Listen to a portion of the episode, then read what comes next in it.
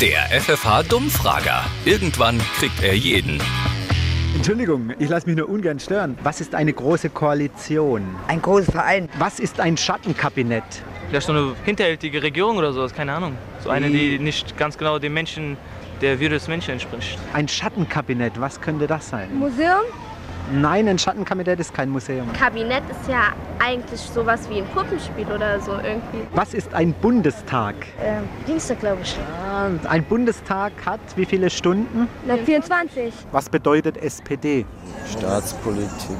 Deutschland. Sozialdemokratische Demokratie. Was bedeutet CDU? Zentrale Deutschlandunion.